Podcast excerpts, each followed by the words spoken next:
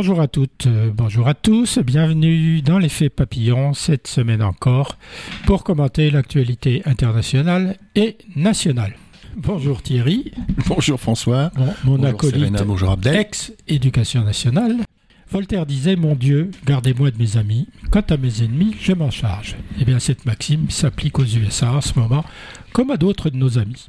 Mais nous ne devons pas être naïfs au point de croire que les USA sacrifieraient leurs intérêts à notre profit. Ce n'est pas le cas et ça ne l'a jamais été. Reste que nous sommes des alliés dans les bons et les, et les mauvais moments. Alors pourquoi dire ça? D'abord parce que le conflit en Ukraine change la donne de la coexistence pacifique et que les tensions avec la Chine vont en croissant. Donc, qui sera le premier bénéficiaire de cette guerre? On l'a déjà dit, on en a déjà débattu. Sinon les USA, c'est tout au moins euh, mon avis personnel. On verra euh, quel est l'avis de nos amis autour de cette table. De plus, les USA ont mis en place un protectionnisme américain, donc l'IRA, qui menace l'économie européenne. La loi est un grand plan de réforme dont le principal volet concerne le climat. Près de 400 milliards de dollars serviront à financer des mesures sur 10 ans qui doivent permettre aux États-Unis d'atteindre l'objectif de réduire leurs émissions de gaz à effet de serre de 50 à 52 d'ici 2030 par rapport à 2005. On ne peut pas leur reprocher de vouloir réduire leurs émissions de gaz à effet de serre. Sauf que la méthode qu'ils emploient euh, nous met dans la nasse et nous prend entre deux feux. Il faut dire qu'un deuxième volet plus modeste de cette loi comporte des mesures pour réduire le coût des soins de santé, en particulier des seniors. Mais les démocrates n'ont réussi à faire adopter que le plan d'investissement dans les infrastructures, et une partie du volet climatique et social a dû être abandonnée. Sans parler du coût de l'énergie aux USA, nettement moins élevé qu'en Europe et donc susceptible d'attirer les entreprises fortes consommatrices d'énergie. Donc, vous voyez bien que cette loi favorise l'implantation d'entreprises euh, voraces en énergie aux États-Unis, puisqu'on les aide, donc les entreprises européennes, au lieu de poursuivre leur voie de réindustrialisation de l'Europe eh bien, sont plutôt dans la logique de vouloir s'implanter aux États-Unis. Non seulement elles seront aidées, mais en plus, le coût de l'énergie est beaucoup plus faible aux États-Unis qu'en Europe. Elles gagneraient donc sur les deux tableaux. Par exemple, on va prendre des exemples, les projets de batteries pour voitures électriques en Europe risquent d'être retardés, réduits ou annulés. En cause, le pouvoir de séduction exercé par les États-Unis et ses milliards de dollars promis par l'IRA. Un danger mortel pour l'électrification des véhicules, rendu obligatoire par Bruxelles en 2025. L'Europe est déjà passée de 41% des investissements mondiaux dans les batteries en 2021 à, excusez du peu, 2% seulement en 2022, tandis que les investissements en Chine et aux États-Unis ont continué de croître.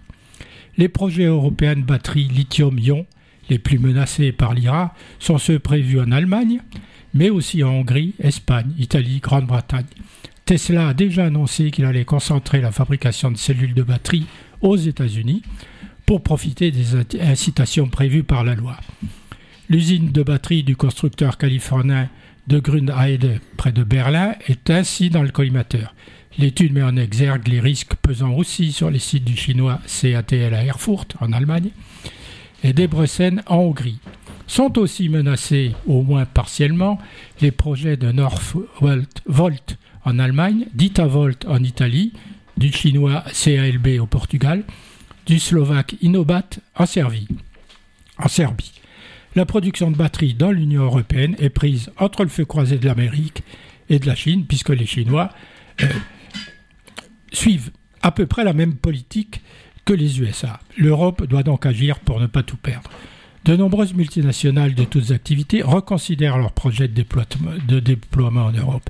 Cette loi historique qui prévoit des subventions vertes pour les entreprises a soulevé des problèmes de concurrence. Il est encore trop tôt pour évaluer l'ampleur des investissements qui pourraient quitter l'Europe en réponse à la politique de Biden. Mais jusqu'à présent, le message des entreprises européennes est clair. Elles veulent que les responsables politiques fassent davantage pour les soutenir, c'est-à-dire pour les subventionner. L'IRA est construit d'une manière qui, est avant tout simple. C'est vrai que le principe est très simple. Et la simplicité est toujours gagnante. En revanche, le mécanisme de l'Union européenne est beaucoup plus complexe. Il est beaucoup plus complexe parce que nous sommes, euh, les USA sont uniques pour prendre ces décisions, tandis que nous, nous avons X pays de l'Union européenne qui ont tous des intérêts plus ou moins divergents. Et pour trouver la juste voie, c'est particulièrement difficile et il faut négocier cette juste voie. Est-ce que la réponse européenne à l'Inflation Reduction Act est à la hauteur? Les règles européennes en matière d'aide d'État, le droit donc des États membres et de leur territoire d'utiliser de l'argent public pour aider les opérateurs économiques, devraient être aménagées car ces aides sont euh, interdites d'une certaine façon. On peut se souvenir d'ailleurs d'un conflit entre Boeing et Airbus Boeing a reproché à Airbus d'être subventionné par l'Union européenne pour euh, le développement d'Airbus, le démarrage et le développement d'Airbus. Sauf que Boeing a un peu oublié dans la foulée que Boeing était financé l'État américain, alors en recherche et développement, et jusqu'au premier prototype. D'ailleurs, ce procès a trouvé une fin avec une cote mal taillée euh, récemment. On oublie aussi que souvent le financement de l'aéronautique aux États-Unis passe par un financement du secteur militaire qui permet de joindre le militaire et le civil, donc de ne pas dire qu'on finance directement ce qui est civil. Voilà où on en est pour l'instant. Il faut réaménager euh, cette possibilité d'aide aux entreprises par les nations européennes. Et d'autre part, le budget de l'Union européenne sera réorganisé, ou devrait être réorganisé, pour mieux utiliser les programmes actuels. Le tout sera limité aux objectifs européens de croissance verte et numérique. Donc le cadre de cette possibilité d'intervention ne dépasse pas la croissance verte et le numérique. Thomas Schmal, membre du directeur de Volkswagen et patron de l'activité composant, donc des batteries, confirme une réunion à Bruxelles avec la Commission et plaide pour un plan au niveau de celui des Chinois et des Américains, une procédure accélérée, un prix de l'électricité renouvelable très bas et une vraie stratégie en matière de ressources minières. Il est évident que Volkswagen, comme tous les fabricants de voitures en Allemagne, pèse lourd dans l'économie allemande. Qui dit ressources minières, d'un autre côté, dit terres rares, parce que pour fabriquer des, des, batteries, il faut des terres rares, et il faut trouver de plus en plus de terres rares. L'IRA prévoit une aide pour ceux qui fabriquent des voitures électriques des panneaux solaires ou des batteries sur le sol américain. Cependant, la loi va plus loin et exige que des pourcentages croissants de minéraux, donc de terres rares, dans les batteries, proviennent des États-Unis ou d'un partenaire avec lequel il existe un accord de libre-échange. C'est un secteur dans lequel la Chine contrôle toute la chaîne, de la mine à la batterie. Cela signifie que les États-Unis doivent assouplir leur protectionnisme pour acheter des des terres rares allié et ne pas dépendre de la Chine, et donc signer un accord de libre-échange. Ainsi, avec cet éventuel accord, les minerais pour batteries de voitures électriques en provenance d'Europe, et surtout quiconque les utilise, pourrait bénéficier de crédits d'impôt au titre de la loi de réduction de l'inflation. Le président américain Biden et la présidente de la Commission européenne, Ursula von der Leyen, devraient convenir, devaient convenir vendredi excusez-moi, d'entamer des négociations pour accorder justement à l'Union européenne un statut similaire à un accord de libre-échange. Ce qui fait que l'impact de la loi IRA serait moins fort sur l'Union européenne, sur l'économie et les entreprises euh, de l'Union européenne. Les Américains vont plus vite et les décisions de localisation d'usines vont lieu dans les prochains mois. Donc la décision européenne doit être prise rapidement et la décision conjointe de libre-échange doit être prise également rapidement. La question des batteries sera un test grandeur nature de la capacité européenne à résister à la grande délocalisation industrielle qui la menace. Il faut dire, pour dire la vérité, que depuis des décennies, l'Union européenne connaît des excédents commerciaux aux USA très importants, en augmentation de 10 milliards d'euros en moyenne tous les ans, pour arriver à un chiffre de 155 milliards d'excédents en 2021.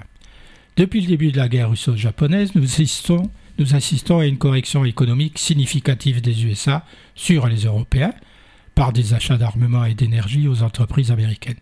Toutefois, elle est évaluée comme étant conjoncturelle quand les succès européens aux USA sont qualifiés de structurels. Tout est mesuré en Europe. Tous le sens du terme, à tous les sens du terme, c'est-à-dire évaluer, évaluer et contenu. Tant que le protectionnisme américain ne remet pas en cause les succès européens aux USA, la réponse de l'Europe doit être bridée. Voilà ce qu'on dit. Ce qui explique quand même que le peu de résistance qu'il y a eu à cette loi américaine ira en Europe. Sauf que euh, l'impact est de plus en plus fort et de plus en plus concerne de plus en plus les politiques et les chefs d'entreprise. C'est donc pourquoi il faut maintenant trouver une solution et c'est toujours une, une, solution négociée. En Europe, on s'offusque, on aménage, mais on n'apporte aucune réponse directe pour l'instant. La guerre économique USA-Union européenne n'est pas un concept nouveau. La modération de l'Union européenne est constante depuis des années face à l'extraterritorialité du droit américain. C'est-à-dire que le droit américain s'applique ailleurs qu'en Amérique dans les autres pays. Euh, et euh, cette extraterritorialité du droit est qualifiée d'arme du faible qui ne produit pas et n'exporte pas. Par exemple, au pillage des données par les GAFAM aussi objet de troc, mais au final, c'est l'Europe qui a les excédents commerciaux gigantesques. Alors que faire face à l'IRA Quelques pistes juridiques seront brandies par l'Union européenne, notamment le respect des règles de l'Organisation mondiale du commerce. De plus, il est quand même compliqué pour les Européens de dénoncer la réindustrialisation des USA contre la Chine, principalement visée par l'IRA. Mais si elle est principalement visée par l'Iran, la Chine, euh, les ricochets nous atteignent directement aussi. D'autant plus que les Américains encouragent les Européens à les rejoindre dans ce combat. L'Europe s'y refuse afin de protéger l'excédent commercial allemand en Chine et les importations néerlandaises revendues aux autres Européens via le marché intérieur. Telle est une des principales causes de la désindustrialisation de la France. Pourtant, notre pays a les mêmes intérêts que les Américains contre la Chine.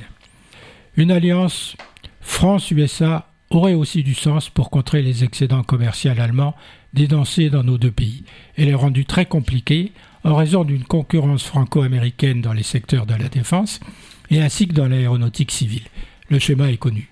L'Allemagne est protégée de mesures protectionnistes en France par le droit européen, la notion d'entrave, et elle achète des armes aux USA afin de s'offrir de puissants soutiens pour ses intérêts civils c'est un peu compliqué, bien évidemment, ce qu'on peut dire de l'impact de l'IRA sur l'économie européenne, et puis de la volonté politique, et puis euh, de la volonté de puissance qu'il y a derrière cette loi, tout ça pour contrer le développement de la Chine sur de nombreux, territoires, dans les composants, dans la défense, dans le terrar, etc. etc. Thierry, un commentaire? Euh, La concurrence dont tu parles, elle est, il me semble qu'elle est inhérente au, système économique des États-Unis et de, l'Union européenne. C'est-à-dire que ça fait partie de, on va dire, du, credo, même s'il y a quand même une, unité, enfin, on va dire, alors parfois peut-être de façade, mais euh, entre, le, entre les États-Unis et, l'Union européenne. Unité politique déjà, et puis euh, unité, euh, unité économique, malgré ce, fait de concurrence. alors après, c'est ça peut prendre l'aspect d'un bras de fer, ça peut se négocier autrement, ça peut. Euh, enfin, c'est presque leur affaire, même si évidemment ça a des répercussions sur le. Ça peut avoir et ça a des répercussions sur la vie quotidienne des gens, notamment pour tout ce qui concerne l'énergie. Là, ils sont tous lancés dans une grande, euh, comment dire, un grand marché de la voiture électrique. On, sait très bien euh, ce qu'il en est de ces voitures électriques, de leurs batteries, de ce qu'elles coûtent à l'environnement au niveau de la fabrication. Mais pour l'instant, ça a l'air d'être le, on va dire le cheval, le cheval de bataille, donc jusqu'à jusqu'à une autre euh, une autre innovation. Euh, juste pour revenir sur un, petit point que tu évoquais au début sur le, notre relation, on va dire amicale et notre alliance avec les États-Unis, il, s'agit évidemment des, du gouvernement français, qui est l'ami et l'allié des États-Unis et des gouvernements européens et de ceux qui les ont précédés. Mais en ce qui concerne les citoyens, euh, on, bon, on est J'imagine qu'en tant que citoyen, on est les, les amis ou les alliés de personne, hein, sur le plan géopolitique en tout cas. Voilà, donc c'est. Euh, bah, en tant que citoyen, puisque nous aussi, on est, on est tous des citoyens. Ça. De façon. Nous, on ressent toujours après coup l'impact que de telles mesures, qu'elles soient prises par les États-Unis ou par d'autres, et que ce soit une guerre économique ou une vraie guerre comme en Ukraine, on, ressent cet impact sur notre vie, sur notre train de vie, sur notre morale, sur euh, notre société, après coup. évidemment, l'impact de l'IRA n'aura peut-être pas, quoi qu'encore, hein, je l'ai dit un peu dans le document, il, se peut que ça aille plus vite qu'on ne pense, n'aura pas une résultante immédiate. Sauf que tous les projets, ceux en particulier concernant les voitures électriques, et je rappelle que qui dit voiture électrique dit énergie, qui dit énergie dit qu'il faut la trouver quelque part et dit source d'énergie. Eh ben, on la trouve dans le nucléaire ou alors dans le pétrole ou dans le gaz ou dans les ENR. C'est ou le charbon. Ou le charbon. Encore. Euh, alors euh, c'est bien de parler de la voiture électrique parce qu'on se dit que ça résout le problème du moteur à explosion qui produit et bien évidemment une pollution énorme, mais euh, on reporte le problème ailleurs. Et mmh. si on parle de la voiture électrique, eh bien il faut absolument accepter d'utiliser le nucléaire comme ressource momentanée pour la fourniture énergétique. Après, le nucléaire peut euh, peut-être évoluer grâce à la recherche vers euh, un autre nucléaire tout en restant de la fracturation des atomes, mais ça peut être aussi d'autres solutions. Donc, euh, qui, quand on parle d'énergie, il faut aussi parier sur l'avenir, parce que si on regarde que le passé et le présent, on ne peut pas s'en sortir. On, plie boutique, euh, on baisse le rideau et on n'en parle plus en disant que c'est définitivement fichu. Il bah, faut faire un peu aussi confiance à l'avenir pour traiter des problèmes de l'énergie. Mm. C'est vrai, là, là, on, a, on a un petit peu l'impression de, de comment dire que la, volonté des, euh, des, des, enfin des, des, puissances énergétiques et des entreprises qui ont la main sur les sources d'énergie, on a un peu l'impression que leur volonté c'est d'épuiser euh, euh, jusqu'à plus soif, hein, sans faire de jeu de mots, notamment ce qui concerne les hydrocarbures. Oui, c'est ce qu'on avait dit il y a 15 jours en parlant Total et de toutes les majors qui s'occupent du pétrole, c'est que euh, on nous a dit à un moment donné, il y a une quinzaine ou une vingtaine d'années, qu'on s'acheminait vers de moins en moins de production de pétrole et on découvre de plus en plus de champs pétrolifères. Donc, c'est plus facile de continuer à, à exploiter le pétrole. Mhm que de faire euh, des recherches ailleurs. Alors la recherche coûte extrêmement cher, mais quand je dis extrêmement cher, c'est des monceaux d'argent. Le développement, c'est encore pire. Et puis, ça ne se fait pas du jour au lendemain. Mmh. Donc, c'est la politique d'utiliser le pétrole, c'est la politique de la facilité, parce qu'on en trouve de plus en plus. Donc, il faut changer de paradigme et rompre avec cette espèce de réflexe tout pétrole ou tout gaz et se dire, c'est définitivement fini. Donc, faut passer à autre chose. Mais ce n'est pas les Allemands qui peuvent euh, nous rassurer, puisque l'Union européenne a décidé euh, la fin du moteur à explosion, et les Allemands ne veulent plus signer le document qu'ils avaient dit qu'ils signeraient il y, a, deux ou trois mois, parce qu'ils voudraient on les comprend, hein, c'est eux qui fabriquent le plus de voitures, parce qu'ils voudraient remplacer le carburant actuel par d'autres carburants. Donc au lieu de prendre la piste de l'électricité, ils disent, bah, comme on peut changer les carburants, gardons aussi la piste du carburant. Hmm. Donc c'est un exemple de négociation européenne. Dans tous ces pays, il y en a toujours un, deux ou trois pour euh, dire oui, puis après dire non pour des intérêts personnels et particuliers qu'on peut comprendre. Après, on, retombe sur la, sur la concurrence et puis l'intérêt de, de, chaque, de chaque État. Et puis les, les, euh, les carburants auxquels, enfin, les, les autres carburants auxquels on peut penser, il y en a déjà qui sont euh, utilisés, notamment dans un pays comme le Brésil. C'est ce qu'on appelle les biocarburants, et c'est une catastrophe totale pour le. Alors déjà pour le pour l'agriculture et puis pour le pour l'alimentation des des habitants. Ah bah le biocarburant, c'est manger ou rouler. Hein. Ah bah c'est ça. Hein. Donc euh, apparemment au Brésil, euh, et ça date pas de ça date pas de Bolsonaro, ça avait commencé quand même avant. Hein. C'est euh, une bonne vingtaine d'années. C'est ouais ouais, ça fait un petit moment que ça ça dure. La question des énergies, à un moment donné, ça devient une question politique comme tu les comme tu l'évoques, c'est-à-dire est-ce que politiquement on on peut être capable d'arrêter l'exploitation des hydrocarbures, par exemple? J'ai quelques doutes par rapport à ça, quand on sait que quand on connaît la puissance des multinationales de l'énergie, les américaines, mais pas que. On peut penser à Total, on peut penser à Shell, etc. Et qui ont les moyens de, de faire plus que pression sur, sur des politiques. Et quand on sait aussi que, ben c'est le cas, c'est le cas en France notamment, parmi ceux qui seraient amenés, celles et ceux qui seraient amenés à proposer des, des lois euh, concernant l'arrêt euh, le plus rapidement possible de, l'exploitation des hydrocarbures, mais ces gens-là, il y en a qui ont des intérêts directs avec les entreprises de l'énergie pétrolière. Je pense à des ministres et à des, et à des députés.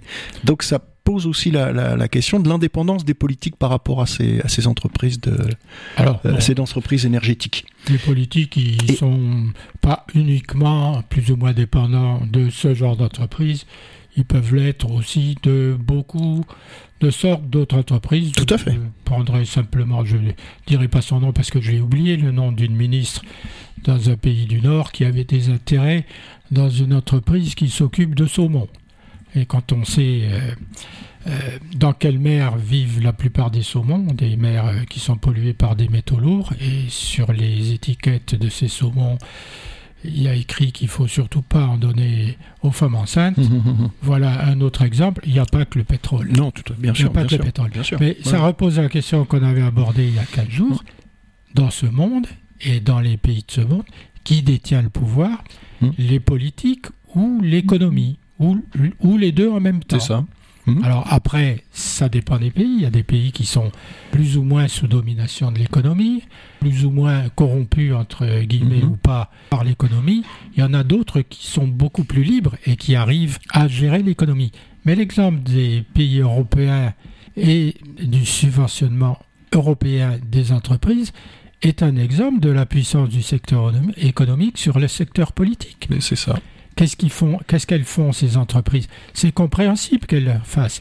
Elles disent à l'Europe si vous ne nous financez pas, si vous ne nous donnez pas de l'argent, qui ce sont des fonds publics, donc qui viennent des impôts des Européens, mmh. si vous ne financiez, euh, financez pas notre activité, eh ben nous irons nous installer aux États-Unis parce que c'est moins cher et parce qu'il y a des subventions. Alors, on l'appelle comme on veut. Alors on peut appeler mmh. ça du chantage, mmh. de la négociation, mais on voit bien qu'il y a une application de plus en plus forte, surtout en période de trouble, entre le politique et l'économique. Mmh. De toute façon, pour faire de la politique, il faut générer des ressources. C'est l'économie qui génère les ressources, c'est pas la politique. Tout à fait. Après, euh, après, euh, on peut imaginer aussi euh, qu'un gouvernement face à un chantage, un chantage de cette de cette sorte, dise bah écoutez, vous voulez partir aux États-Unis, bah nous dès demain matin l'entreprise est nationalisée. Au revoir messieurs, ni indemnité ni rachat. Alors c'est le et donc le politique reprend le pouvoir. Les nationalisations, ça c'est déjà fait. Moi, je crois le politique reprend le pouvoir. Quand on donne des subventions à, euh, à, une entreprise, euh, il y a des contreparties à ces subventions. Et euh, ben, quand l'entreprise décide de partir, ben, on réclame les le remboursement des subventions. C'est pas compliqué. C'est déjà arrivé en France. Oui, mais on l'a rarement. On l'a rarement, c'est vrai. Parce que le chantage se fait au travers de l'embauche et du licenciement. Donc, c'est encore plus difficile pour un politique de prendre cette décision, parce que s'il prend la décision, eh bien, il va se retrouver devant son ministère avec les gens de l'entreprise qui lui diront bah alors vous faites quoi là? Sauf, il faut aussi comprendre que sauf a une décision d'appropriation de l'entreprise et puis euh, et, sans, et sans discuter. Et là, on, ah ben, rentre dans autre chose. Là. On, rentre dans, une autre relation entre le politique et l'économie, où c'est le politique qui effectivement a la main sur l'économie. Et c'est pas et c'est pas le non non mais c'est pas euh, Monsieur Total ou Madame Shell ou Monsieur Exxon je ne sais qui enfin ou Monsieur Petrobras au Brésil ou voilà, voilà c'est c'est après c'est c'est un comment dire c'est un c'est une, c'est une autre économie c'est un changement de système c'est et c'est un changement de, de, de politique aussi. Alors si on fait comme ça euh, ça a déjà été fait c'est fait mais on arrive à des exemples qui sont ubuesques. Exemple, l'économie en Chine, c'est l'économie du Parti communiste. Oui, mais c'est ouais, eh c'est le gouvernement qui décide tout. C'est une bah, autre sorte de dictature et de chantage. Bah ouais, mais écoute, a- l'économie en Russie. tu dis qu'on a des exemples, c'est euh, c'est c'est c'est c'est 1945. Hein, euh, je veux dire, euh, Ah, c'était c'était je dire, c'était devant l'urgence qu'on a mais nationalisé justement, certaines justement, entreprises. là, ce serait effectivement un cas d'urgence, quoi. Et f- pas que urgence, hein, c'était aussi euh, nationaliser les entreprises qui avaient collaboré euh, avec l'Allemagne. Donc c'était c'était à la fois une mesure de justice, une, une sanction aussi, Il y en a certaines et qui puis ont- une urgence. qui ont été nationalité, nationalisées et qui n'avaient pas vraiment collaboré. Non, là c'était une mesure Ça économique, c'était dans le cadre du programme du, du Conseil national de la résistance. Pourquoi euh, un gouvernement, quel qu'il soit, hein, je, je fais pas de comment dire le tri là-dedans, pourquoi un gouvernement quel qu'il soit, il s'empêcherait en fait d'avoir la main là-dessus. L'économie, elle est personne n'a élu l'économie en fait. Personne n'a élu, euh, n'a- un, directeur d'entreprise, euh, alors que un gouvernement, il est normalement issu plus ou moins d'élections et souvent du suffrage universel. Donc à la limite, il y a une légitimité à, à- à procéder à, à ce type d'expropriation. Dassault a été Mais, euh, député pendant très longtemps. Il a été nationalisé. C'était pas Marcel Dassault, c'était Marcel Bloch qui fabriquait des avions, des blocs en l'occurrence. Mhm. Il a été nationalisé à un moment donné. Les entreprises de l'aéronautique n'ont pas collaboré hein, pendant la dernière guerre. Mais toutes les entreprises de l'aéronautique, il y en avait beaucoup. Oui. C'est-à-dire beaucoup de- d'avions différents, ont été nationalisés. Et je crois que le secteur a été divisé en quatre. hein. Et on a retrouvé les grosses entreprises qui, qui ont permis un grand bond en avant, si on peut dire. Pour ce qui concerne Marcel Dassault, il a été nationalisé, mais il a gardé la direction de son entreprise. Oui, après ça c'est bon. C'était que- arrangements entre. On peut nationaliser, mais il faut aussi savoir sortir de la nationalisation à un moment donné. Parce que c'est pas un but dans la vie. Je sais Bon. pas. Je sais pas. ça- Après ça, c'est tout le débat de, de la propriété de l'entreprise en fait. Ok, Mais, on va euh, passer sur l'Ukraine euh, rapidement. euh, la question qu'on peut se poser euh, sur Bakhmut, là, enfin sur, sur cette ligne de front qui fait 70 km, c'est qu'est-ce qui se passe? Visiblement, les, les Russes n'avancent plus, ils ont des problèmes d'approvisionnement en munitions. On se demande euh, qu'est-ce qu'ils peuvent encore détruire puisque tout est détruit. Euh, Est-ce que c'est un piège pour les Russes, Bakhmut? Est-ce que les Ukrainiens sont en train d'user l'armée russe, en- entre parenthèses, en usant un peu la, leur d'armée? Est-ce qu'ils font pas une guerre d'usure et d'attrition? Question. Les meilleures unités russes auraient été détruites à Bakhmut, ce qui laisse euh, sur le terrain que des, des soldats qui sont mal formés, mal équipés, qui sont de plus en plus mécontents et qui visiblement le disent sur les réseaux sociaux sans viser Poutine, tout en disant qu'ils sont fidèles à leur pays, qu'ils ont, qu'ils sont prêts à faire ce qu'on leur demande, mais en dénonçant le manque de moyens, donc d'une certaine façon en s'opposant à cette politique-là. Et je le redis, malheureusement, on, on voit quand même pas la population euh, euh, russe se soulever contre euh, celui qui a généré cette guerre ou contre cette guerre directement. Ni ceux qui vivent encore en Russie et qui évidemment peuvent être euh, accusés avec les nouvelles lois euh, d'une sorte de trahison, quoiqu'encore ceux qui sont accusés euh, n'ont que des amendes, il y a quelques personnes qui sont incarcérées, mais moins qu'on ne pense. Quant à la communauté russe qui est partie, bah, on l'entend pas du tout, elle. Alors ils se sont réfugiés dans d'autres pays, mais ils ne parlent pas. C'est quand même étonnant. Alors, est-ce que l'Ukraine va faire cette offensive de printemps C'est quand même fou qu'on annonce depuis trois mois une offensive quand on veut. euh, pendant, L'effet de surprise. il y a des guerres, on n'annonce pas ce qu'on va faire. Alors, est-ce que c'est de la propagande? Est-ce que c'est la réalité? Est-ce que c'est pour démoraliser l'armée russe? Tout peut arriver. Il y a autre chose qui est, je trouve intéressant aussi, c'est que Prigogine, là, le patron de Wagner, qui commence à, ramer un peu parce qu'il a eu au moins 30 000 morts dans son armée de mercenaires, euh, d'assassins, de voleurs et de violeurs. Alors il a dit qu'il serait candidat à la présidentielle de 2024. Euh, c'est quand même... Il n'y a que lui finalement qui est courageux dans cette histoire. Parce que s'opposer à Poutine directement comme ça, en disant je serai candidat à la présidentielle, c'est quand même... euh, il est gonflé. Il faut dire les choses comme elles sont. On, on voit pas trop. Enfin, on voit pas trop le l'intérêt de le dire là, enfin, tout de suite, quoi. C'est. Il doit en avoir un, mais euh, s'il oui, tombe oui, dans oui, probablement. ou Mais, s'il euh, glisse sur une peau de banane, euh, on saura pourquoi, d'une certaine façon. Euh, Ce que, ce, que je vois aussi, c'est quand même que du point de vue on reparlera du Brexit après, du point de vue militaire, pour ce qui concerne la France, moi je pense que on, a tout intérêt à, se rapprocher de, euh, de la Grande-Bretagne, pour une raison simple. Il n'y a que et nous en Europe qui avons une arme nucléaire.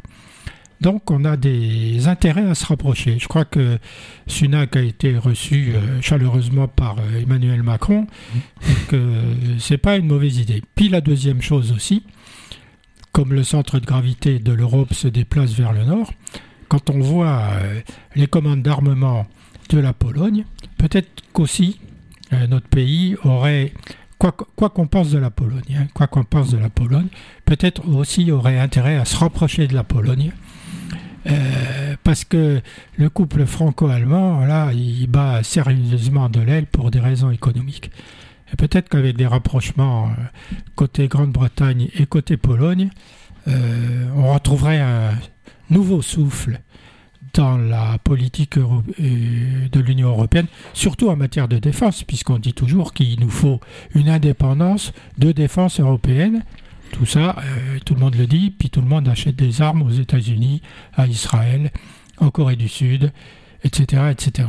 Voilà peut-être euh, des pistes de rapprochement qui, pourraient peut-être émerger dans les, dans les jours, dans les mois qui viennent c'est de la stratégie politique, c'est de la géopolitique. C'est de la géopolitique, tu as raison, tout à fait.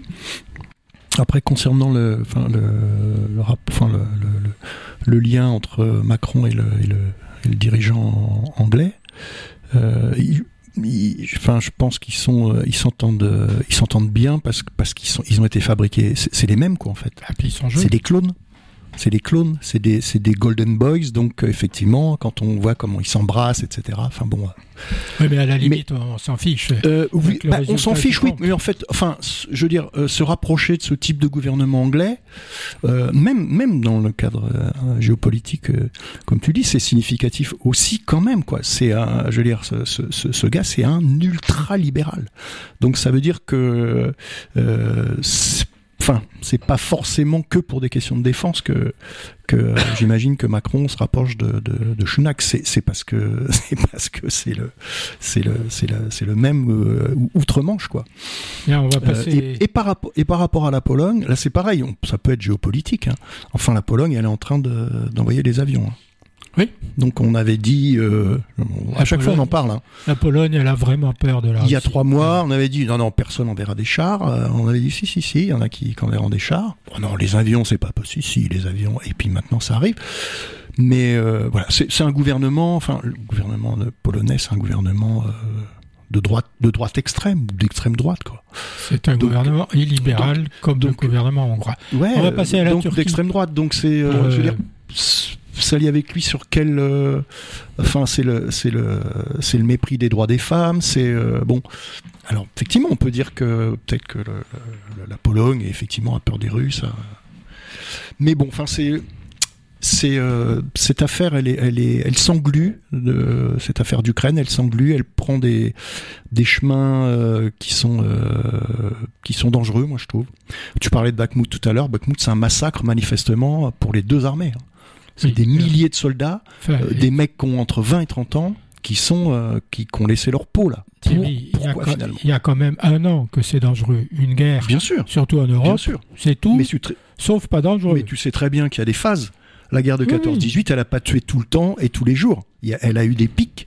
Il y a eu la Marne, il y a eu Verdun, il y a eu, euh, euh il y a eu l'Artois, il y a eu, euh, il y a des pics comme ça, et, ces pics, ce, un, pic comme Verdun par exemple, ça, euh, ça a contribué très probablement à, ce qui s'est passé l'année d'après en 1917 euh, au niveau des, des mutineries ou autres. Donc euh, bon, est-ce que est-ce que ça va ça va déboucher là-dessus en, Ukraine? Personnellement, je le souhaite. Et puis voilà. il faut que il faut que ça débouche. On va pas revenir. Il faut que ça débouche, c'est clair. Il faut signer la paix. C'est pas à nous de la signer. C'est aux Ukrainiens de dire ce qu'ils veulent. Il faut que les Russes acceptent.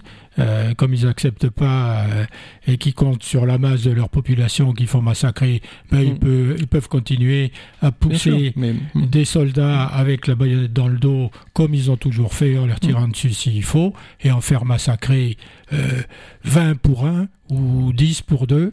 Euh, ben voilà. Bon, c'est cynique, mais pour l'instant, la phase de cette guerre, c'est un massacre de soldats Mm. des deux côtés. c'est ça. Alors, tant que les, tant qu'il y aura euh, 10 Russes euh, morts pour euh, deux Ukrainiens morts, tant que l'Ukraine peut tenir, eh ben, elle continuera à Et tenir, à mon avis. Bien sûr, et j'ajouterais que toutes les manifestations contre la guerre, et il y en a partout, euh, il y en a au Portugal, en Italie, en Allemagne, en France, en Angleterre, toutes les manifestations contre la guerre sont totalement ignorées des médias, et notamment des médias français. Mais Ouais. bon, les médias français ignorent tellement de choses que pourquoi pas ignorer ça? Oui, mais c'est bien de manifester contre la guerre, surtout quand on ne la fait pas soi-même. On va passer mais sur. Je te, ra- passer je te rappelle l'importance que ça a eu aux États-Unis Oui, par oui, rapport au Vietnam. D'accord, mais c'est eux qui l'avaient. Par rapport au Ah Vietnam. non, mais d'accord, mais c'est Hein, euh, ça veut dire que bon, C'est les donc, euh, Américains qui non, mais- ont. C'est les, c'est- c'est les campus américains qui ont arrêté la guerre au Vietnam. C'est pas tellement les manifestations qu'il y a eu en Europe. Non, non, mais non, y com- Ah. non, non, mais aux États-Unis, en, en Europe aussi, il y a, il y a eu- on a eu des manifestations monstres en Europe. Enfin, Mais, personnellement, j'y ai participé à titre personnel. Mais c'est, évidemment que ce sont pas les manifestations qui arrêtent les guerres, bien sûr. Mais ça veut dire quoi? Ça veut dire qu'il y a aussi la volonté de euh, deux peuples différents de euh, dire non à une guerre. Et c'est euh, fondamental. Sinon, on fait quoi? On reste chez soi, dans ce cas-là. Et puis, donc, c'est important aussi qu'il y ait ces manifestations. Et ça, c'est totalement, encore une fois, méconnu par les médias français qui n'ont, on- ils n'ont pas dû être invités par le président de la République pour savoir ce qu'il fallait dire sur les manifestations contre la guerre. On va passer à la Turquie parce qu'il se passe aussi des choses en Turquie. Euh, Kemal Kılıçdaroğlu, malgré quelques sueurs froides générées par l'ego trop dimensionné d'une allié, d'une alliée, c'est l'opposition, c'est le leader de l'opposition, a été désigné par l'alliance de l'opposition pour affronter Erdogan à la présidentielle. Euh, la date de la présidentielle n'a pas été repoussée par Erdogan, donc ça va bientôt se passer, juste après évidemment les tremblements de terre les tremblements de terre, le tremblement de terre. Ce qui prouve que même en étant un élu, on peut faire preuve d'intelligence. Je parle là de l'opposition. Résolu à mettre en œuvre un changement total, l'alliance de l'opposition veut, en cas de victoire le 14 mai, donc c'est pas loin, revenir à un système parlementaire, au moins c'est clair, après le passage au système présidentiel dans lequel Erdogan concentre la totalité du pouvoir exécutif.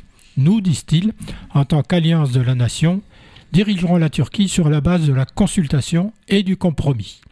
Nous redonnerons au peuple ce qui a été volé au peuple. Je ne suis pas le candidat. Le candidat, c'est nous tous, a-t-il lancé à son entourage, euh, dans lequel il y a les maires d'Istanbul et d'Ankara, euh, Imamoglu et Yavas. On aurait pu penser que l'un- un- l'un des deux aurait été candidat, et en fait, ni l'un ni l'autre le sont, mais il y aura peut-être des vice-présidents. Les élections présidentielles et législatives turques ont été maintenues à la date prévue, donc, malgré le séisme, qui a fait plus de 50 000 morts, je vous le rappelle, et dévasté des zones entières du sud et du sud-est du pays. M. Erdogan, dont la popularité a souffert de la crise économique que traverse la Turquie, devra répondre à la lenteur des secours dans les heures qui ont suivi le tremblement de terre, des manquements que M. Kilis Daroglu n'a pas manqué de relever, dénonçant l'incompétence et la corruption à la tête du pays. D'ailleurs, j'ai vu que dans certains stades, le nom d'Erdogan était sifflé par les supporters, Hmm. particulièrement à Istanbul, je pense. Monsieur Erdogan et son mouvement, le Parti de la justice et du développement, AKP, islamo-conservateur, ont déjà vu leur, ont déjà vu leur échapper en 19 les municipalités d'Istanbul et d'O- et d'Ankara au profit du CHP. Un revers, c'est un clan. Quant à la formation gauche procure HDP, parce qu'on ne parle plus d'elle, mais il faut en parler, elle pourrait aussi désormais appeler à soutenir M. Kilis Daroglu afin de se débarrasser de, ce gouvernement. Le HDP, troisième formation du Parlement turc, c'est pour ça que je dis que c'est important, avait réuni 12% des suffrages aux dernières législatives. Le HDP a jusque-là été maintenu à l'écart de l'alliance de l'opposition, justement parce que dans cette alliance, il y a le bon parti dont la ligne est incompatible avec celle de la formation de gauche pro-kurde. Alors il faut d'abord gagner, puis après il faudra tenir les promesses. Voilà pour ce qui concerne la Turquie. Autre euh, dossier qui est venu sur la table euh, cette semaine, les manifestations en Géorgie. Euh, on n'entend pas souvent parler de la Géorgie.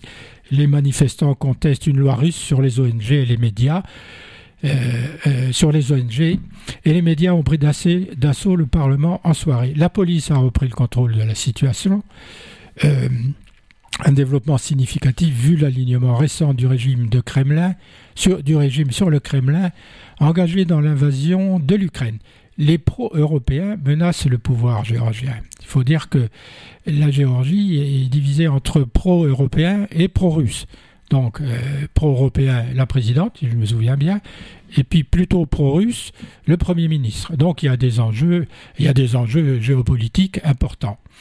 Brandissant des drapeaux géorgiens et européens, des dizaines de milliers de personnes, un effectif considérable pour ce pays de 3,7 millions d'habitants, avait protesté contre une loi imposant que tout média ou ONG, dès lors que 20% de leurs ressources proviennent de l'extérieur, soit enregistré comme agents de l'étranger, sous-entendu des ennemis du pays. C'est un copier-coller de ce que les Russes ont voté comme loi euh, à l'intérieur de la Russie. Euh, Salomé Zourabishvili, la présidente de la Géorgie, a annoncé dans la nuit qu'elle opposerait, s'opposerait de toute façon, qu'elle opposerait de toute façon son veto à la loi, car elle contrevenait à la marche vers l'Europe de son pays. Ce veto constitue un des rares pouvoirs dont dispose le chef de l'État, très pro-européen, la chef de l'État, très pro-européen, européenne, et par ailleurs ancienne diplomate française, face au Premier ministre Irakli Garibashvili. Elle n'a pas eu besoin de le faire puisque ce projet a été retiré, mais il pourra revenir par la petite porte. Cette contestation constitue un développement très significatif dans le contexte, par ailleurs, de la guerre entre l'Ukraine, de la guerre entre l'Ukraine et la Russie, soutenue par les pays occidentaux, vers laquelle le pouvoir géorgien s'est nettement tourné récemment. L'ancien président Saakashvili, dont la lutte radicale contre la corruption avait permis à son pays de progresser spectaculairement dans les classements internationaux, a été arrêté en octobre dernier, dès son retour en Géorgie. Étant en très mauvaise santé d'ailleurs, on se demande si euh, euh, sa vie n'est pas en danger dans sa prison. Il mène une grève de la faim depuis des semaines. La Russie fait et fera tout pour contrer ce glissement vers l'Union européenne, là comme ailleurs. Ailleurs, c'est la Moldavie pour l'instant. Pour la première fois depuis l'arrivée au pouvoir du parti Rêve géorgien en 2012, les plus jeunes se sont mobilisés en masse. Et c'est ça qui est important. Ce sursaut a pris tout le monde par surprise, tant jusqu'ici, la génération Z, c'est-à-dire les jeunes qui sont nés entre 1997 et 2010, la génération Z géorgienne donc, s'était tenue loin de la vie politique, comme beaucoup des jeunesses dans nos pays européens, lassés par les guerres intestines qu'elles se livrent les vieux partis, et gagnés par un sentiment d'impuissance face à la multiplication des atteintes à la démocratie enregistrées ces dernières années dans ce petit pays du Caucase. C'est-à-dire qu'on a en Géorgie un, projet de loi qui est refusé par la grande majorité de la population. On a des manifestations de masse qui s'opposent à ce projet de loi. Résultat, le projet de loi est retiré. On a la même chose en France. Non seulement le projet est pas retiré, mais euh, on a un putsch. La, situation de la France et la comparaison avec avec la France. ce qui s'est passé en Géorgie, ça a été euh, relayé par, par, un certain nombre de médias, sont toujours d'ailleurs qui comprennent bien ni ce que c'est que la Géorgie, ni véritablement euh, l'histoire géorgienne. Enfin bon, ça on est habitué. Euh, mais y a on n'a pas du tout fait le, lien entre entre ce qui s'est passé, hein, ce qui s'est passé en France. Quoi. C'est c'est c'est assez hallucinant. Et puis et l'exemple que tu citais avec évidemment avec la Turquie ou le, candidat de l'opposition qui propose un passage d'un régime présidentiel à un régime euh, parlementaire pourrait aussi faire le, lien avec le, avec les événements français de ces, de ces dernières semaines. Euh, le changement de république qui euh, devient de plus en plus urgent. En France, comme en Turquie. Parler de l'Iran rapidement. Alors, il y a toujours cette histoire des fillettes empoisonnées dans les écoles. Le guide suprême a eu une réaction un peu faible, que des gens euh, ont été arrêtés pour avoir euh, empoisonné entre guillemets ces jeunes filles. Par contre, euh, du côté fourniture d'armes à la Russie, à bas coût, accès à la bombe atomique, là, de ce côté-là, ça avance. Mais le, la société iranienne est en pleine mutation, ça c'est une évidence. Ce pouvoir ne veut pas lâcher prise. Et il se retrouve confronté à cette révolution qui n'en est pas une parce qu'elle se fait plus dans la rue, elle se fait la nuit en petit comité. L'eau bout dans la marmite, le couvercle est dessus et c'est pas en tenant le couvercle d'une euh, main ferme comme le fait le pouvoir et surtout l'armée, enfin les gardiens de la révolution, qui ont bien évidemment autre chose qu'une armée, mais une puissance économique, une puissance, une puissance importante et une puissance de répression, c'est pas en tenant le couvercle que ça empêchera euh, la marmite de faire sauter ce couvercle. Et il sautera un jour ou l'autre, parce que c'est écrit dans l'histoire de l'évolution de la société iranienne. Ça l'était pas avant, ça l'est depuis euh, ce soulèvement des femmes. Du coup, on va parler des retraites. Alors, moi, je dis, cette réforme est-elle de droite ou de gauche? C'est une question. Je connais la réponse. tu, ne la donnes pas tout de suite. Non. Bon, qu'est-ce qu'on peut dire? Après les péripéties à l'Assemblée nationale, le Sénat a adopté la mesure de départ de l'âge à la retraite à 64 ans, qui était proposée par le gouvernement, mais qui était proposée aussi depuis longtemps par la majorité sénatoriale, qui l'avait fixée à 65 ans. On comprend bien que la majorité du Sénat est d'accord avec le projet du gouvernement. Il y a eu la commission mixte paritaire qui a voté conjointement. Donc le texte repart devant les deux assemblées. Côté Sénat, il n'y a pas de problème. Côté Assemblée nationale, eh bien, il était difficile pour Emmanuel Macron et pour la Première ministre de trouver une vraie majorité. Elle était tellement étroite dans un sens ou dans l'autre qu'ils ont préféré utiliser le 49.3 pour faire passer euh, le projet de loi. Voilà où on en est. Qui dit 49.3 dit euh, motion de censure. Et bien maintenant, on va voir qui dépose des motions de censure. Alors c'est plutôt LFI et le Front National. Ils ont tiré, je crois, pour, euh, pour celle de l'IOT. Ah, l'IO, oui, c'était l'IO ce matin qui, à la radio. qui voulait mm qui voulaient euh, rassembler tout le monde sur euh, leur motion de ceinture. Donc voilà, il reste à LFI euh, et au Rassemblement national de déposer leur motion de censure. Alors je ne sais pas où ça en est à l'heure actuelle. Et puis il faudra que ces motions de censure soient passent au vote.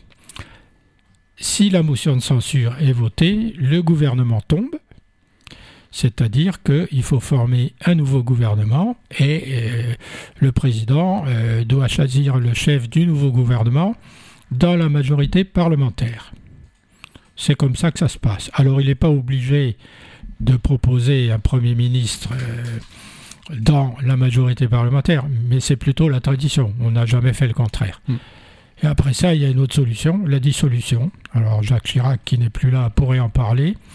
Expert. Euh, seule fois qu'il a dissous euh, en, étant certain de, de réussir, bah, ça lui a porté malheur. Alors il y a la dissolution, puis il y a aussi le référendum, si on veut. Donc euh, tout est encore dans les tuyaux.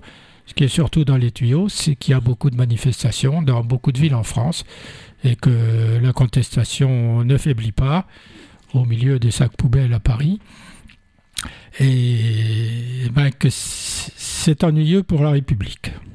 C'est le moins qu'on puisse dire parce que là, c'est un marasme politique euh, complet. Mais il ne faudrait pas non plus que, alors que ça s'est bien passé dans la rue jusqu'à présent, que le mauvais exemple de chahut et d'invective qui vient de l'Assemblée nationale, qui n'est pas faite pour ça, se transmette à la rue, qui n'a pas besoin de ça. C'est tout ce qu'on peut dire pour l'instant, puisqu'on n'est pas à la place du président. C'est le risque que, prend Macron, hein, je crois que ça. Donc il n'y aura pas de, quelque chose de, je veux dire, d'explosif. il, restera sur ses positions. Jusqu'à présent, toutes les manifestations, elles sont toujours bien tenues, notamment quand il n'y avait pas de policiers, puisque là où il y avait des policiers, ça a souvent un peu frité quand même. Je pense à Paris, je pense à Rennes, comme c'est souvent le cas à Tours, à Toulouse, pardon. Et elles ont été massives systématiquement. C'est-à-dire que dans les mouvements sociaux précédents, ce genre de, journée à répétition s'essoufflait systématiquement. En même temps, c'était compréhensible. Là, c'est pas le cas du tout. C'est pas le cas du tout. Moi, j'étais à celle de Paris. Euh, mercredi, c'était un cortège, mais de, je ne sais combien de kilomètres. Je me suis arrêté à un moment donné, je suis resté deux heures, et ça a défilé sans arrêt, sans arrêt, sans arrêt, sans arrêt. Plus les éboueurs avaient viré, euh, les, sacs poubelles sur le, sur le parcours de la manifestation. Attention, le foutoir, le ceci, manifestation oui, foutoir non, euh, je pense qu'il se fout du monde, quoi. Il se fout complètement du monde. Ça veut dire que si à un moment donné, ça dérape dans les manifestations, il y aura un responsable, ce sera Macron. Parce que jusqu'à présent, ça s'est pas passé. En, en balançant le 49.3 à la gueule de tout le monde, il prend ce risque-là. Et il sait qu'il prend ce risque-là. Et peut-être qu'il le prend sciemment, en se disant, les 80% de Français, voire plus, qui sont contre ce projet de loi, qui n'est pas une réforme, je rappelle, contre ce projet de loi, qui vont basculer en disant ah là là euh, les violences ceci cela etc ce qui se passera c'est imprévisible. C'est même pas de la caricature de démocratie. C'en est même pas. C'est des c'est des tripatouillages c'est des des petites ententes. Alors on, on consulte un tel pour savoir comment il va voter et puis on sait pas trop et puis mais c'est où, il est le pouvoir populaire là-dedans? Où il est le pouvoir des citoyens? Il est complètement absent. Il est complètement absent. Il est dans la rue en fait. Voilà, on va avoir une motion de censure, mais pourquoi faire? On sait très bien qu'elle passe pas les motions de censure de toute façon. C'est le jeu de, de ce système. La Nupes, elle avait une chose à faire, la Nupes, dès le début, c'est de démissionner en bloc de l'Assemblée nationale et d'arrêter de faire ce petit jeu qui consiste. C'est dans l'utopie la plus totale. Tu vois la Nupes démissionner. Tu eh ben, c'est ce qu'elle aurait dû faire. Ces gens-là. C'est ce qu'elle ce aurait dû faire. Lâcher leur boulot. C'est ce que nous montre l'Assemblée nationale. C'est la vacuité des politiques en ce moment dans tous les pays du monde, y compris dans le nôtre. La c'est la vacuité de la politique. Ces gens-là sont complètement hors sol. On a l'impression, ils sont dans leur petit monde, dans leur petit truc. Avant, ils vivaient la vraie vie dans le vrai monde. maintenant, ils sont dans un autre monde et ils font leur petite magouille dans le truc. Euh, on promet quelque chose à machin pour mmh. qu'il vote, on promet quelque chose à truc pour qu'il vote pas. Et, on, a dans, on est dans la combine politique, ce qui déplaît fortement aux citoyens parce que l'image est déplorable. Euh, du coup, le Sénat s'en sort mieux parce que au moins il n'y a pas de dissonance. À droite, ils sont tous d'accord. les droites depuis 1920. Et à l'Assemblée nationale, c'est les jeux du cirque. Et dans le jeu du cirque, oui, mais c'est des cirque et c'est même pas des, jeux stériles en fait. C'est même pas des bons gladiateurs. Il n'y a même pas de lions pour les dévorer. C'est des jeux stériles. Euh, l'exemple est déplorable. C'est soit voulu, ils ont les uns et les autres des stratégies politiques et découplées de la demande euh, populaire. Moi, je mettrais pas tous les députés dans le même sac, si tu veux. Quand je parle de la Nupes, là, c'est pour dire que elle prétendait effectivement, elle entendait soutenir le mouvement euh, contre les retraites. Il fallait qu'elle démissionne de l'Assemblée nationale. Ça, c'est mon point de vue. Elle a rien à faire dans cette assemblée qui n'est pas une assemblée démocratique, qui est une assemblée de godillots, comme on disait avant, qui a une chambre d'enregistrement, elle a rien à faire là-dedans. Elle a rien à faire là-dedans. D'autant qu'il n'y a pas de débat, il n'y a pas de discussion. Et même quand il y a des débats et des discussions, de toute façon, ça, ça ne change rien. ça ne change strictement écoute, Une fois qu'on a dit ça, on peut constater qu'ils l'ont pas fait. On est dans cette espèce de, d'impasse totalement politique, parce que ce mouvement social, il est, il est globalement, il est pas, il est pas relayé. Mais c'est un problème hyper grave. Hein. Cette question-là, elle est beaucoup plus importante que tout ce qu'on a dit avant. Hein. Oui, on peut considérer que la NUPES... C'est un sujet, c'est un événement. C'est un événement. Pu démissionner, mais pas qu'elle. Non, non, je parle pas. J'ai arrêté avec la NUPES. Mais, je rappelle, un événement. Je rappelle comment ça marche à l'Assemblée nationale et au Sénat. Ce sont des groupes politiques auxquels les députés sont affiliés. Il y a un président du groupe. Quand il y a des lois qui passent, le président réunit le groupe hum, et hum, leur dit hum. voilà la position que le groupe défend. Donc, vous voterez ça. parce que si vous ne le votez pas, on en parlera la prochaine fois au moment des désignations. bien sûr. Donc, si, euh, comme tu vois là, la, le métier politique comme tu le décris là, ça voudrait dire que chaque, chaque élu a son libre arbitre mmh. et que il doit choisir en fonction de ses convictions mmh, mmh. et de sa propre morale et il ne serait pas obligé d'obéir à la loi de son groupe. Mais c'est pas comme ça que ça marche. Tout à fait. Voilà, donc euh, il y a des dissidents dans les groupes, d'ailleurs ils le font savoir parce que parfois ils se disent que ça peut leur servir, mais en tout état de cause, quand on arrive près des échéances, moi je peux dire, il y a plus pour l'avoir vécu, que le poids des groupes et du président du groupe, mais il n'y a pas que lui, est important sur la décision mmh. des députés. Mmh, Alors ils peuvent toujours tourner en rond, tergiverser, passer à la télévision, dans la salle des papertout en nous expliquant que mmh. ça ne change rien à l'affaire. Tout à fait. Cette, euh, ce tripatouillage, entre guillemets, politique, enfin cette, cette soupe politique-là, qui se fait sous nos yeux, c'est-à-dire euh, des accords entre les uns et les autres pour trouver une majorité introuvable, impose évidemment, euh, comment dire, des, des, pas des sacrifices, mais des, des compromissions. Des compromissions qui ne sont pas des compromissions. euh, pécuniaires, attention, ne nous trompons pas, mais des compromissions. Et pour trouver une majorité, faut trouver des gens prêts à la compromission, des gens prêts au dialogue, mais aussi d'autres qui sont prêts à la compromission. Du coup, bah, on voit ce qui se passe à l'Assemblée, on voit tout le monde éructer sur les bancs, euh, chacun défendre, euh, chacun défendre sa position, et puis en fin de compte, tout ce qui a été dit, ça tombe complètement à l'eau et il se passe autre chose. Et puis pendant ce temps-là, il y a encore une fois des millions de gens qui, qui manifestent et qui font grève depuis des mois, parce que ça commence avant Noël quand même, et euh, le mouvement, et, et puis qui, euh, qui sont les, les, les, jouets en fait de cette euh, de cet appareil politique et, voilà et c'est sur eux de toute façon que ça va retomber c'est sur leur gueule que ça va retomber quand on pense que les sénateurs évidemment la, droite sénatoriale a voté euh, comme un seul homme, je dis pas comme une seule femme, parce qu'au Sénat il n'y en a pas trop, a voté comme un seul homme l'abolition des régimes, la suppression des régimes spéciaux, sauf le leur. Le leur. Ben c'est normal. Non mais c'est c'est une une comment dire c'est une illustration de la politique telle que ces gens-là la conçoivent. C'est c'est je sais pas enfin c'est complètement c'est l'illustration qui sont hors sol parce que n'importe qui ils sont plus qu'hors sol, ils sont plus qu'hors sol quoi. C'est euh, bien comme on est, tiré tenu un peu par le euh, temps. on va on va après encore une fois hein, juste pour conclure, hein, si s'il y a des débordements, il faudra pas non plus s'étonner parce que euh, je pense que il y a quand même des gens dans certaines certaines boîtes, dans certains boulots ça va, je pense que ça passera pas ce truc-là. Donc euh, il y aura sûrement des clashs, je sais pas sous quelle forme, mais enfin bon, c'est. Euh, mais encore une fois, je me demande si c'est pas ce qui est, c'est pas ce qui est choisi, c'est pas ce qui est voulu en fait finalement. Tous, les gouvernements, euh, à un moment donné, choisissent le désordre pour dire oh bah, je suis l'ordre, il y a du désordre, donc ça c'est tellement fait. bonne nouvelle du côté du Brexit signé en 2020, le protocole qui régit la circulation des biens entre l'Irlande du Nord et le reste du Royaume-Uni était à l'origine du blocage des institutions de la province. Ça fait un bout de temps que ça dure. Après des mois de difficiles négociations, le gouvernement britannique et l'Union européenne sont arrivés à un accord sur les contrôles post-Brexit en Irlande du Nord. C'est le début d'un nouveau chapitre dans nos relations, a déclaré le Premier ministre britannique. Donc les choses euh, évoluent de ce côté-là.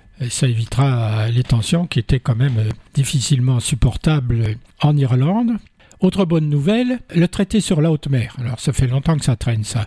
Les États membres de l'ONU ont enfin abouti après des années de négociations, 15 ans, comme d'habitude, pour euh, sortir euh, quelque chose au niveau de l'ONU, il faut des décennies. Ils ont abouti à un traité pour protéger la haute mer destiné à contrecarrer les menaces qui pèsent sur les écosystèmes vitaux pour l'humanité. Le contenu du texte n'a pas encore été publié, mais les militants ont salué un progrès décisif pour la protection de la biodiversité, ce qui signifie quand même que le contenu du texte doit être acceptable. La haute mer commence, je le rappelle, où s'arrêtent les zones économiques exclusives, ZEE, e, des États au maximum à 370 km des côtes, donc sous la juridiction d'aucun État. Ce sont des zones libres. Et c'est une bonne chose que ce soit arrivé.